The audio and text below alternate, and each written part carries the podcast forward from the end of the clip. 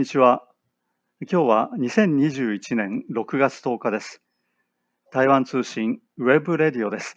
台湾の本当の姿をお伝えするウェブラジオ。パーソナリティは早田と本田です。さて今回はフェイクニュースの作られ方、日本から台湾に贈呈されたコロナワクチンをめぐってと題して、日本から提供されたコロナワクチンをめぐるフェイク情報に関する話題について、その顛末と背景について紹介します。はい。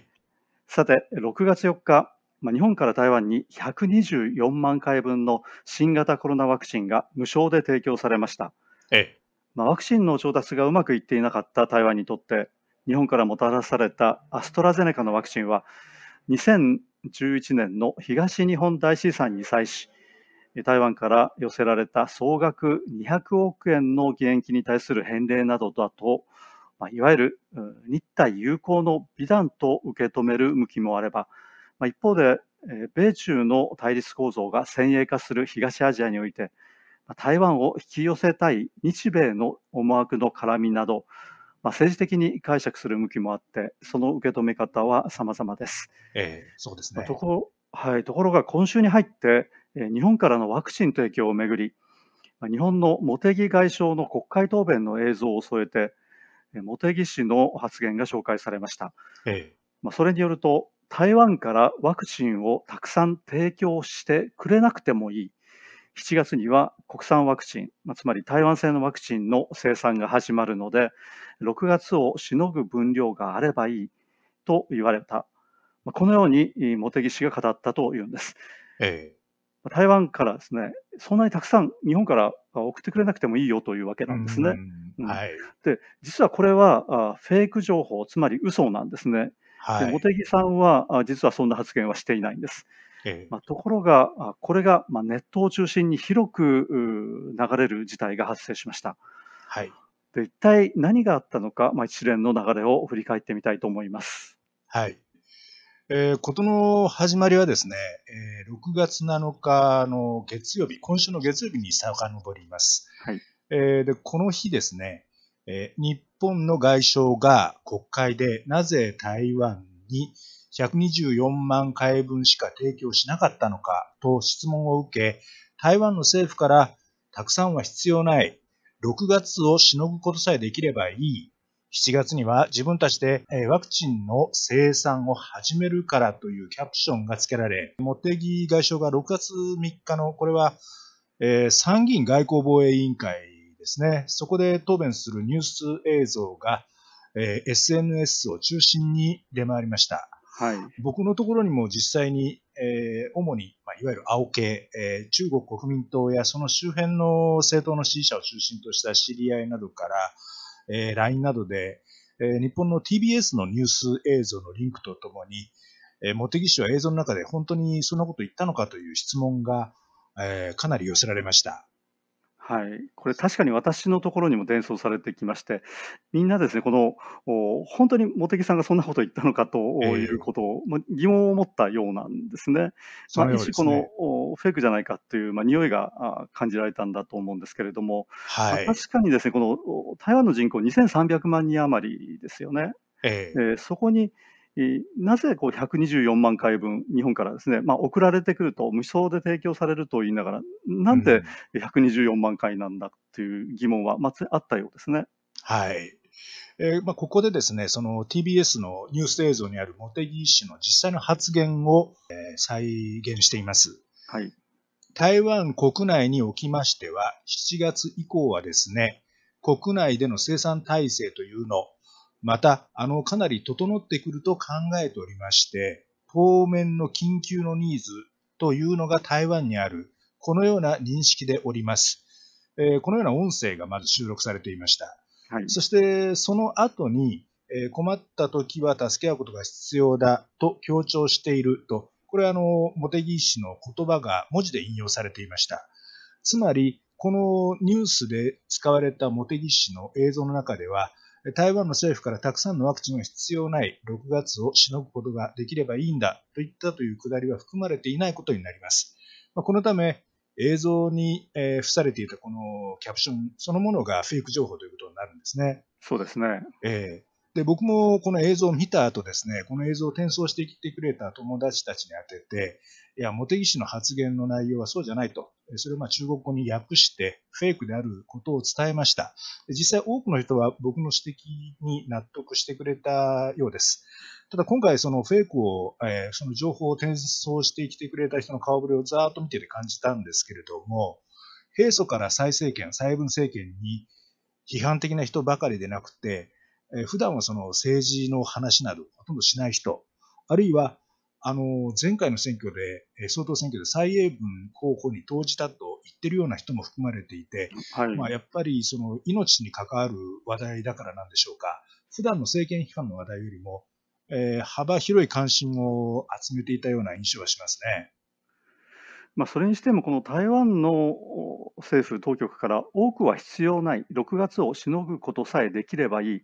というフェイクじゅ、まあ、これはフェイク情報だということなんですけれども、一体どのような背景から生まれたのでしょうか？うん、まず、あの、これは指摘されているのが、蔡英文氏が7月には、えー、台湾製のワクチンの接種を始めたいと言っていたことが挙げられると思います。はい、あのこれは茂木発言にある7月以降は台湾での生産体制が整うという認識にもちょうど重なりますよね。はい、そうですね。ええ、茂木氏の認識は、これは当然あの台湾側からもたらされた情報に基づくもののはずです。でもう一つなんですが、はい、この124万回分という数量ですね、えー、日本側はその東日本大地震に際して寄せられた義援金などへの返礼とか、恩返しという言い方をしており、台湾側も基本的には好意的にえ受け止めています。しかし、え現在の人口2360万人ぐらいでしたっけ？そうですね。えの台湾の現状から考えたら、224万回というのはなかなかあの微妙な数字な感じをしますね。はい。えー、で、この日本からのワクチンの提供があった直後に、アメリカが75万回分のワクチンを提供するという報道がありました。で、この日米双方の提供するワクチンを合計すると、大体200万回分ということになります。そうですね、まあ、10人に1人分ぐらいにはなるということですね、1回ですけれども。はい。でですね、ここで、あの、衛生福利部長で中央感染症指揮センター指揮官を兼務する陳次中氏が、日米からワクチンの提供が決まる前の段階、えー、これは6月の1日にですね、6月下旬に200万回分のワクチンが台湾に届くと述べていた、えこのニュースを組み合わせると、あのそこで別の絵を描くことができるようになってきます。はい。ええ台湾の中央通信社、これが6月1日付で報じたところでは、陳中氏、ワクチンは世界各国の間で取り合いになっている。台湾は買い付けた2000万回分のワクチンを分配するスケジュールを確定できる状態で、6月末までに200万回分のワクチンが届く予定だと述べています。うん、この200万回が合いますよね、両方の数と。ですよね。はい、でこれらの情報を組み合わせることで、まあ、なんとかあの台湾産の、台湾製のワクチンを住民に打たせたい蔡英文政権が、日本やアメリカからあえて多くのワクチンの提供を受けず、7月までなんとか待たした後、えー、国産ワクチンの実用化を図りたいという、まあ、陰謀論めいた話がここでこう浮かび上がってくるんですよね。はい。えー、で、この、まあ、陰謀論のような話がまことしやかに語られる背景には、一つはやっぱり蔡英文政権、その周辺が、その国産ワクチンの生み出す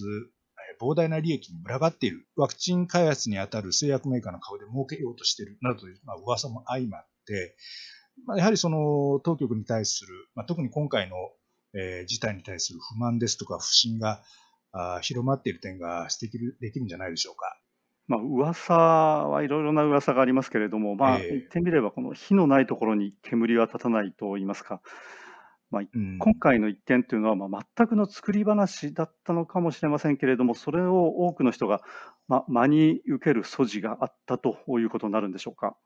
うんまあ、火のないところと言いますと、ただ今回はそうとばかりも言えない点があるんですね。はいえー、これはあの自民党外交部会長の佐藤正久氏が、6月5日、えー、BS テレ東の番組の中で台湾への提供に関し、5月下旬に100万回分の提供要請が台湾側から正式にあったと説明しています。うん、そして日本政府と自民党の関係議員が協力して最終的に24万回分を上積みして実現したと強調したというんです。はい、で今回のこのフェイク情報をこしらえた人物、あるいはそのグループかもしれませんが、この佐藤氏の発言を知っていて、そこから何らかのインスピレーションを得たのかどうか、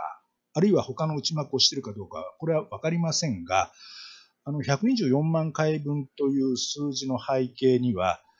台湾側から日本に向けて出された100万回分という要望がどうもベースにあった、えー、ということのようですね。この佐藤さんが出演したこの6月5日の BS テレ東の番組ですけれども、ええ、これもですね台湾でネットで出回っていました、私のところにも届いてましたけれども。でしたね。はいでまあ、火のないところに煙は立たないといえば、えー、これもあのコロナ感染が急増した直後のことなんですけれども、えー、5月中旬でしたか、はいえー、こちらは民進党系の立法委員によるものだったんですけれども、やはり日本との関わりを利用したフェイク情報がネット上にぎわしたことがありました。これは民進党所属の立法委員があの実習ロックダウン状態、自主的なロックダウン状態で人通りに消えた台湾の写真が紹介された日本のサイトを、1日のうちに全ての人が街から姿を消した。世界でどの国にもできないことだ。日本のメディアが台湾の奇跡だと報じていると、日本のメディアが台湾を絶賛したようなことを SNS に書き込んだところ、えー、それがネット上で広く転送され、話題を呼んだんですよね。確かそんなことがありましたね。はい。で、ただ実際にはですね、日本のメディアでそのような報道はなくて、これはフェイクだという指摘を受けたその立法院も後に、えー、日本のネットユーザーだと、まあ、記述を改めて、えー、いるんですが、ただ、その改めるまでの段階で、その日本の、えー、イメージなどを利用して自分たちに有利な宣伝を行う効果を上げたことになります。うん、そうですね。えーまあ、一般にその台湾では、台湾の人々、その対日感情をおしなべて、えー、良好であるとは言われていますが、それでもやっぱりこうなかなか複雑なところもあって、それぞれの政治目的とか宣伝効果を見込んで、日本やそのイメージを利用するというのか、そういう傾向はあまり珍しくないですよね。まあ、台湾は以前からですけれども、まあ、与野党双方ともに、まあ、相手陣営がフェイクニュースを流していると、まあ、非難、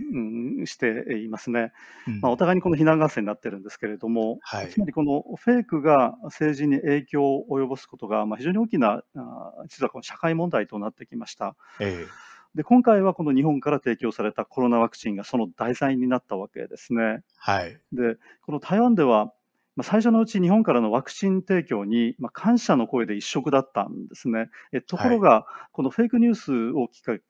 えとしまして、この議論がちょっと変な方向に行ってですね、うん、まあ、一瞬でこの雰囲気が変わったような感じがしますね。はいまあ、このようにこの一瞬先が見えないところが、まあ、台湾社会の特色なのかもしれません。うん確かに台湾社会の、まあ、不安定な一面ではありますよね。はい今回のフェイク情報に対する台湾のその政界の動きを簡単に拾ってみますと、まず中華民国外交部は映像にあった模擬談話、これに中国語訳を公開するとともに、ネット上のキャプションは事実ではないという談話を発表しています。まあ、正しい訳ですね。あの、ね、間違った役であのわざと間違った役にしたわけじゃなくて、はい、その茂木さんが言った通りのですね、正しい中国語訳を公開したということですね。はい、はい、あのニュースにあった映像をそのままあのリンクしたものですね。はい。はい。で、その他に、えー、行政委員長、これは日本では首相に相当しますが、行政委員長の蘇定氏も、えー、8日、政府は断じて124万回で足りるなどとは言っておらず、政府を貶める言論は必ず追及するという旨の談話を発表しています。はいまた、民進党の周高傑スポークスマン、これは政府は台湾製ワクチンを推進するため、日本から少量のワクチンを提供してもらうにとどめた、これは事実とは異なる言い方であり、この誤った情報を国民党所属の新竹県副県庁が散布したとして、後継心、国民党主席に謝罪を求めると述べています。はい、でこれに対し国民党所属の、えー、馬文君、立法委員ですが、えー、茂木氏が挙げた7月という時間について、これはあの蔡英文総統が5月半ば、えー、停電が発表したときに、えー、出した談話の中で、7月末に1回目の、えー、国産ワクチンの供給を始めると述べており、えー、蔡総統こそがえー、茂木氏の情報の源なんだというふうに指摘しています。まあ、まさに非難合戦ですよね。そうですね。この情報、まあ、フェイクだということで、まあ、実はあの検察の方も乗り出しているんですね。はい、ただ、その検察が捜査することによって、まあ、事実が分かるかどうか、この出どころが突き止められるかどうか、ちょっと分からないところあるんですけれども、はい、まあ、こうしたあ、まあ、状況から見て、この与野党が非常にこう激しく対立している台湾の、まあ、現状というのが見えてくるわけなんですけれども、うん、はい、では、この世論の方はですね、これについてどのように受け止めているのかあということになりますが。信じる者は信じるけど、信じない者は信じない。まあ、この一言に尽きるんじゃないでしょうか。はい。あの、民進党、あるいは蔡英文政権の支持者は、まあ、蔡政権、あるいは民進党に有利な話であったり、あるいはその国民党や中国大陸に対して不利な話を喜びます。で、その一方で国民党の支持者は、まあ、自分たちの政党、国民党に有利な話を聞きたがりますし、えー、その逆に蔡政権、あるいは民進党の失態をまあ喜ぶと。で、厄介なのはですね、これに時としてその対岸の中国大陸から発せられたとおぼしきフェイクが加わってくることもあります。そして、非常に複雑ですね。そうですね。それをお互いにまた利用し合う。うん、えー、もっとめんどくさいのは、はい、あの、なりすましとかやらせっていうのも頻繁にどうも発生しているようなんですね。はあ、どういうことですか、えー、あの、これ少し前、えー、確か5月の末だったと思うんですけれども、中国大陸からの発信者を装ってネット上で、えー、中国共産党を賛美したり蔡英文政権を批判する書き込みを行っていた人物が実はあの民進党の関係者だったことが明るみに出たことから、うん、民進党側がやらせの書き込みを組織的に展開していたんじゃないかと指摘されるそういう一件がありました。うん、まあ言ってみれば、昔、日本でもありました、褒め殺し的なものですかね。あの、なんかいろいろそのパターンがあるらしいんですけれども、あの、まず共産党を先にその、まあ、絶賛する、賛美する。で、それに対して、えー、同じまあグループのものが、あこうやってこの大陸からこうえーまあ、邪魔が入ったんだと。えー、このようにその大陸側はその台湾に対して敵意を持ってるんだというふうな、まあ、ある種その漫才みたいな感じで掛け合いなんかひっくり返った話ですね、話そうですね。あの、いろんなパターンがあるらしいんですけれども。あそうですか。えー、ただまあ、あの、台湾の人々のその中での政治的な対立というのは今後も続くでしょうし、これはネット時代ならではなんですけど、情報環境がタコツボ化してるっていうんですかね。自分の聞きたい情報はいっぱい入ってくるけど、そうでない情報はほとんど入ってこないので、あのこの傾向、対立がさらに固定化する可能性はありますよね。はい、でそうなってくると、フェイク情報っていうのは今後もその時々の必要、ニーズに応じて断続的に生まれてくるんじゃないでしょうか。そうですね。あの、えー、まあ、フェイクニュースっていうのは、まあ、これは世界各国や地域ですね、はい、まあ、どこにでもある問題、まあ、日本でももちろんあるんでしょうけれども、えー、この台湾の現在のこの政治や社会の状況から言うと、まあ、そういったものがですね、はい。えーまあ、他のところに比べて、えーまあ、より起きやすい、そういった状況になるということなんでしょうかね。そうですね。で、まあ、さすがにそのフェイク情報、フェイクニュースをまあ売れる社会的な風潮っていうのはありまして、はい、少し前に日本のテレビ番組だったと思うんですけれども、台湾ファクトチェックセンター、台湾事実、えー、査格中心という組織が誕生し、はい、フェイクニュースの摘発が進んでいるようなイメージで語られたことがありました。しかし、そのファクトチェックセンターという団体の公平性について、これはあの野党側関係者ですとか、その支持者を中心にかねてからその公平性を疑問視する声もあります。うん、と言いますのは、その責任者、あるいはメンバーの多くが、民進党と近い関係にあること、まあ、このこともあって、えー、センターの存在そのものが民進党の抑散勢力だと言って、全く信用しない人もいるわけですね。なるほど。えー、で実際にこの団体が過去に民進党系、与党系のメディアによる誤報を、えー、摘発しなかったという、えー、実例をもう報じられてますので、あの彼らの公平さを信じるのはやはりその与党支持者が中心のようです。はい、ただ、これはですね、与野党の立場が仮に今後入れ替わることがあれば、その支持者の価値判断というか、まあ、その辺も変わってくるでしょうから、ある意味は、日和見主義というか、ご都合主義ですよね。なるほど。まあ、台湾、まあ、民主主義社会ですので選挙に、選挙によって政権が変わるってことは、これも可能性としてあるわけですね。はい。はい。ちょっとあの話題が変わりますけれども、はいもう先ほどのですね、その茂木さんの発言ですね、茂木氏の国会での発言なんですけれども、ええその答弁の中で、その台湾国内って言っているんですね。はい。で、ところがですね、この台湾という国は、台湾にも実は存在しないんですよね。はい台湾にある国のお国名というのは中華民国という国名なんですよね。はい。で、この台湾国内という言葉をですね、その日本の外務大臣、外相が使ったということは、一体この中国、まあ、中国大陸とですね、断交してもいいというええ覚悟でわざと言ったんでしょうか、それともですね、あれはこう、お普通の人たちが使っている言葉でですね、無意識に茂木さんも言ってしまって、まあ、いわゆるこのお失言ということなんでしょうかね。これはちょっとどういうことかよく理解できないんですけれども、気になるところです。そうですよね。あの、実際に茂木氏のその台湾国内の発言、えーこの台湾の内部でも関心を集めました。はい。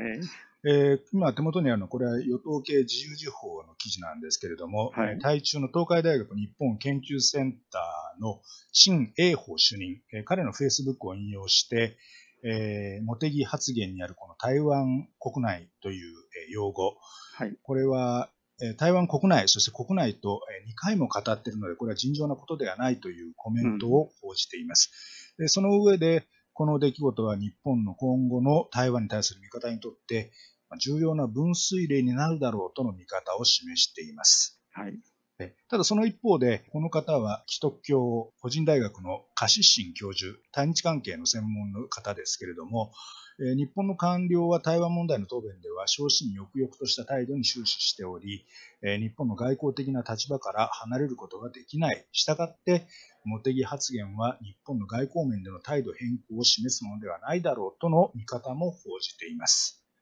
なるほど。えええー茂木氏とは別にですね、これあの9月、えー6月9日なんですけど、菅首相が党首討論で海外の新型コロナウイルス対策の事例として、オーストラリア、えーニュージーランド、そして台湾の名前を挙げて、三国は、えー強い、えー試験制限を行っていると、ここでもあの国と述べた、そのように報じられています。えまた、野党の立憲民主党の枝野代表も台湾の名前を挙げた上で感染拡大の抑制に成功している国だと表現しています。うん。でここであの菅、茂木の両氏だけだったら、もしかすると政府の方針に何らかの変化があったのかしらと、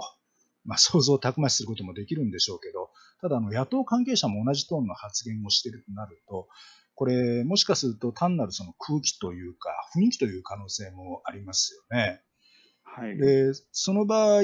その考え抜かれたまあ政策、あるいはその戦略をベースにした発言ではないという可能性が出てきますので、もしそうであれば危なっかしく見えてきますよね。そうですね。うんまあ、あ言ってみればですね、この日本政府の人たちが、この台湾に関する問題ですね、あるいは台湾海峡の問題をよく認識していないで、その、ええおなんていうんですか、非常にこのお安易にですね、言葉を使っ使使ってしまっているという可能性もあるわけですよね。うん、うんはい。でもこれに対して、その中国側なんですけれども、ええあまり大きな問題にしてないようですね。少なくとも今日までの段階はい。で強硬なあ反論ですとか、非難の声明、談話が出たという報道はないですよね。うん。まあ、台湾の中でも随分論議はされたんですけれども、ええ。中国大陸、中国の方であまり反応がないということは、まあ、あまりですね、大した発言じゃないというふうに中国側が見ているのかどうかと、まあ、その辺よくわかりませんけれども、そうですね。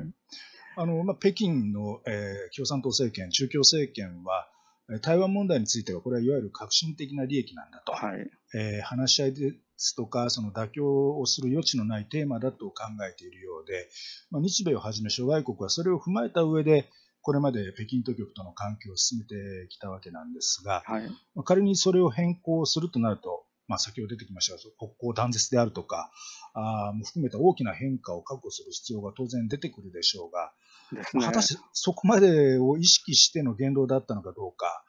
これは今のところ何ともちょっと言えないですよね。はい、で、まあ、これ、あの、茂木氏について言えば、えー確か去年の10 11月ぐらいだと思うんですけれども、あの尖閣諸島沖で、えー大陸側の公船、が活動をしている、それを正当化したあ大きい外相の発言を受け流したとして、外務大臣としてのその資質ですとか適性を問われたこともありました。うん、あと、これも去年の夏ぐらいだったと思うんですけれども、英字新聞の記者から日本語で質問されて、それをあえて英語で聞き返したりとか、またその同じ記者の日本語の能力を貶めたと解釈されかねない、まあえー、ユニークって言えばいいのか個性的と言えばいいのか分かんないですけれども、ちょっと今までその言動で物議を醸したこともありますので、えー、茂木さんの真意がどこにあるかも含めて、それは今後の展開を見ていく必要があるんじゃないでしょうか。そうですね。まあ、この台湾を国として扱うのはですね、えー、まあ、一般の日本人が中華民国という、まあ、国名を、まあ、意識せずにというかあまり知らずに、はい、まあ、台湾という国というふうに言ってしまうのはこれはまあよくあることですよね。ですね。私もよく聞きますけれども、えー、まあ、あ私たちとしてはそれがですねそのそうした日本人が何のことを言ってるのかっていうのはまあ分かるわけですよね。はい、しかしこれを政治家、しかも首相や外相が言うということになりますと、かなり意味が違ってくるのではないかと思うんですね。でそうですね。えー、はい、日本政府その、はい、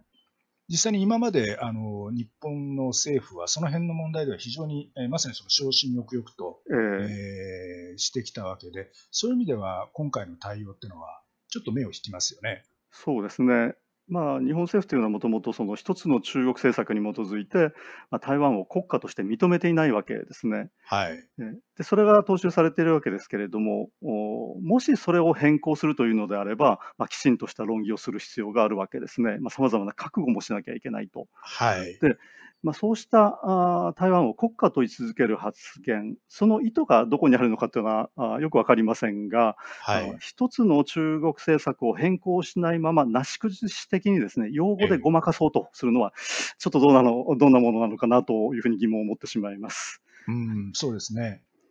さて、ところで、今回のこの茂木発言のフェイクが出回った一件から、まあ、一体何が見えてくるでしょうか？3つ挙げることができます。まず、台湾社会のその政治的な分断、政治的な対立の深さが改めて確認できたという点ですよね。あの先ほど、まあ、信じる者は信じる、えー、信じない者は信じないと、えーまあ、大雑把に現象を、えー、形容しましたが、あ今の今日の台湾、多くの人がその程度の差はあれど、自分の支持する政党や政治家は一生懸命支持するけれども、性的にはもう最大限の悪意と敵意で疑いの目を向ける。うん、まあ、そのような、うん、はために見ると、まあ、独善的というんですかね。で、ややもすればその被害者、被害妄想に支配されたような空気の中で、えー、生きているような感じがします。だいずれにしろその政治的立場を、ことにする、違うその自分たちの同胞を求敵し合うっていう社会、こういう社会に今あるという現実は、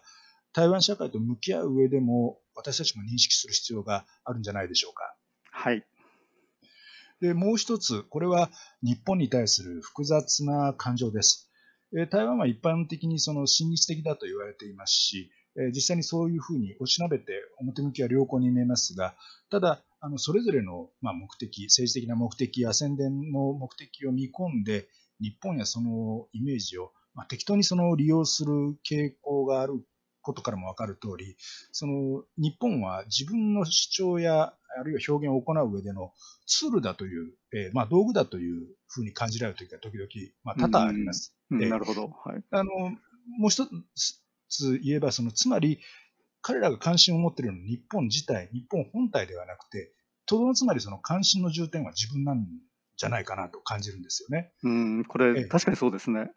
ただ、これはですね、あの、まあ、私たちも忘れちゃいけないと思うんですが、日本で台湾を、まあ、テーマとした言論空間がありますが、そこでも実はその同じような力学、あるいはそういう現象があるんじゃないかと感じることがあります。うん、あの、少し前にですね、あの、まあ、亡くなった小説家、脚本家の小池和夫さんの言葉もちょっとギクッとしたことがあるんですが、あの、好意を持った者同士がお互いに優しいのは当たり前。しかし、その人がお客さんになった時、店員やタクシーの運転手のようにどんな態度をとっているのかよく見てみようと。あなた以外の人への態度がいずれあなたへの態度になるっていう言葉なんですよね。うん、で、あの台湾の人たち、確かに私たちに対して非常に親切な人が多いですし、もともと根っこの部分では親切な人が多いとは感じるんですが、ただ彼らがその自分たちの方が優位にあると感じているであろう東南アジアや、あるいはそれ以外の、えー、国々の人々に見せている態度を見るにつけ、はい、彼らが本音の部分で、あるいは潜在意識の中で日本をどのような目で見て感じているかっていうのは、時々気になりますね。で、なるほど。えー、今申し上げた、まあ、この2つの点っていうのは、台湾社会の在り方をこれから観察して考えていく上でも重要なポイントになると思うので、えー、こういう点は今後も折に触れ考察していければと思っています。で、最後、3番目ですね、は、どういうことでしょうか？あこれはもう今あの、まさに今の問題なんですけれども、今回の場合、根底にあるのは、コロナの感染が急増しているという、まあ、その現状に対する強い恐怖感、そして、えー、これはまあ政権に批判的な人が中心になるんでしょうけれども、えー、今日の事態を招いた政権当局に対する失望であったり、憤りなどの感情がやっぱり根底にあるんでしょうね。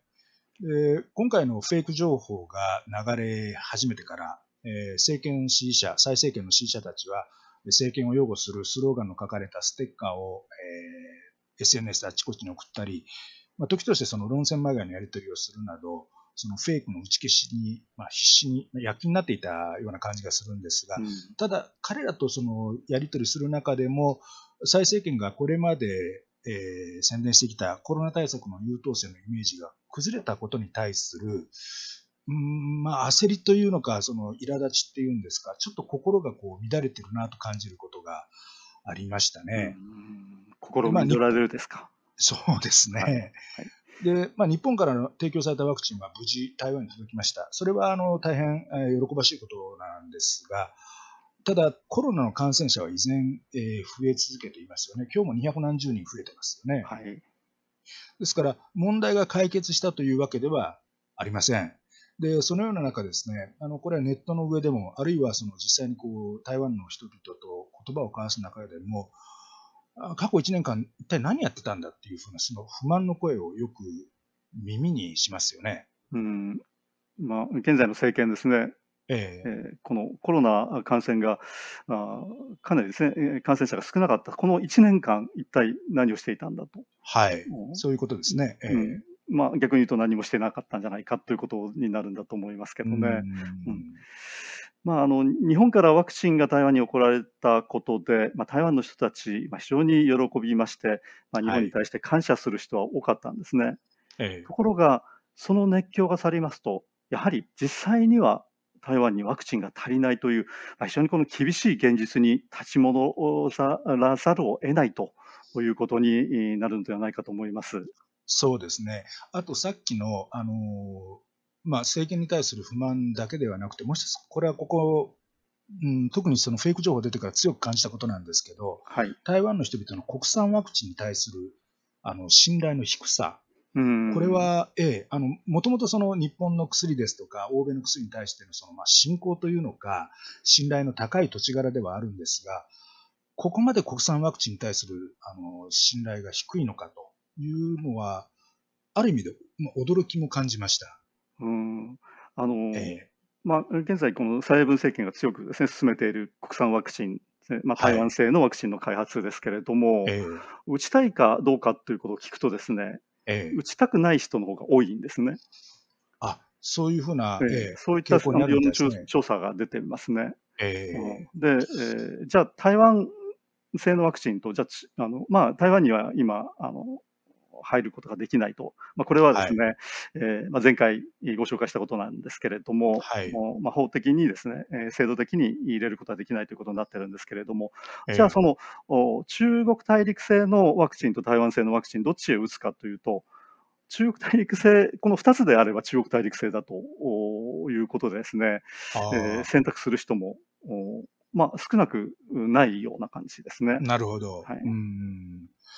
まあ、あのもちろん今、台湾製のワクチンというものが出てないので、どれだけ安全なのか、あるいは安全でないのかというのは分からない、その辺の不安もあるかと思うんですが、はい、その辺の心理は非常に微妙ですよね。そうですね。えーでまあ、今回の事態ですね、あのこちら地元紙の記者のフェイスブックにこのような言葉がありました。あの非常に、えー、今回の今の状況を的確に描いていると感じたので、えー、ここでご紹介します。思うに政府はもしかすると、え、コロナ、え、防止、貿易の青写真があるものの口にできない苦渋があるのかもしれない。だからこれまで多くの人々が政権批判を控えてきたんだ。今回これほど大きな憤りを招いたのは、人々のこれまでの寛容さが政府の無能となって帰ってきたためだと。指示したところで問題を解決できない。批判すると政府を呪うのかと逆ギレする。人々が憤っているのは大多数の人々が真面目に規則を守っているにもかかわらず政府がたるみ切っており、それを自ら認めようとしないためだ。なかなかあの厳しい言葉なんですけれども。ですね。えー、ただこの言葉ですね、まあ、台湾の人々のその困惑ですとか不満のそのあり方が、あの、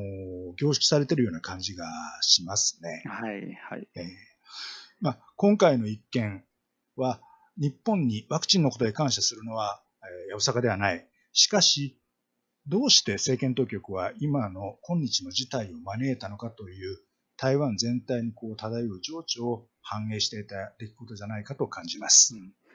まあ、日本から台湾にワクチンが送られたということ、はい、これはまあ、日本の方ではですね台湾に対していいことしてあげたというふうに思う方がほとんどではないかと思うんですけれども、はい、実はこれがですね台湾に非常に大きな波紋を呼んでいるとい。うことも知っていただければいいのではないかと思います。はい。まあ、それではこの辺りで今回はフェイクニュースの作られ方、日本から台湾に贈呈されたコロナワクチンをめぐってとお題してお伝えいたしました。この番組の内容についてご意見、ご希望、ご質問などいただければと思います。パーソナリティは早田と本田でした。それではさようなら。さようなら。2021年6月10日、台湾通信ウェブレディオでした。